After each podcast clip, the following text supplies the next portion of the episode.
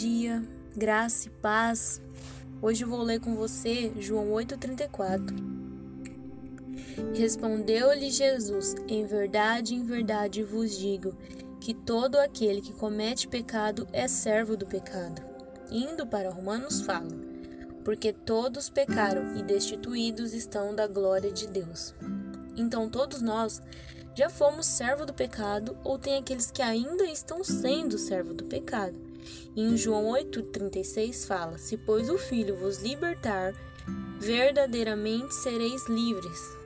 Se você não sabe se ainda está no pecado, vou citar para você alguns exemplos escritos em Êxodo 20.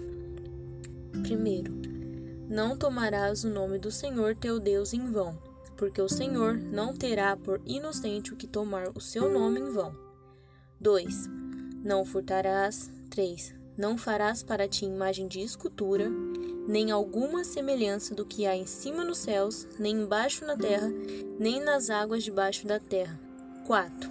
Honra teu pai e tua mãe, para que se prolongue os teus dias na terra, que o Senhor teu Deus te dá. 5.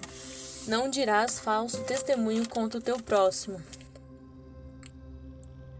Bom, eu li para você cinco dos dez mandamentos. Recomendo a você ir em Êxodo 20 e ler todo. E continuando, acredito que você já tem uma ideia do que é o pecado, né? Então, se você se encontra em algo, vivenciando algo que você sabe que é pecado e que ficou sabendo que era pecado quando citei, quero te alertar que conhecereis a verdade e a verdade vos libertará. João 8:32. Jesus é a verdade, assim como li em João 8,36. Então, verdadeiramente, você deixará de ser servo do pecado e passa a ser livre em Cristo Jesus. Hoje te convido a aceitar o Senhor Jesus, que hoje você possa recebê-lo em teu coração. E termino lhe dizendo o que fala em 1 Coríntios 7,21. Foste chamado sendo servo?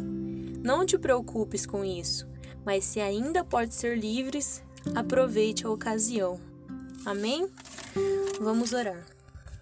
Deus, alcança essa pessoa, Pai, que está ouvindo esse áudio.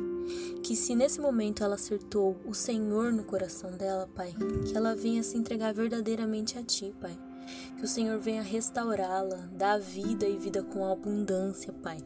Venha, Senhor, renovar suas forças, Pai. Em nome de Jesus. Muito obrigada, Senhor, por tudo. Abençoe o dia desse ouvinte, Pai. Que ele tenha um, um dia abençoado e próspero, Deus. Em nome de Jesus, muito obrigada por tudo, Pai. Que o Senhor venha entrando e dando providências, Pai, em todas as áreas, em todas as necessidades, Pai. Em nome de Jesus, abençoe esse ouvinte, Pai. Em nome de Jesus, amém.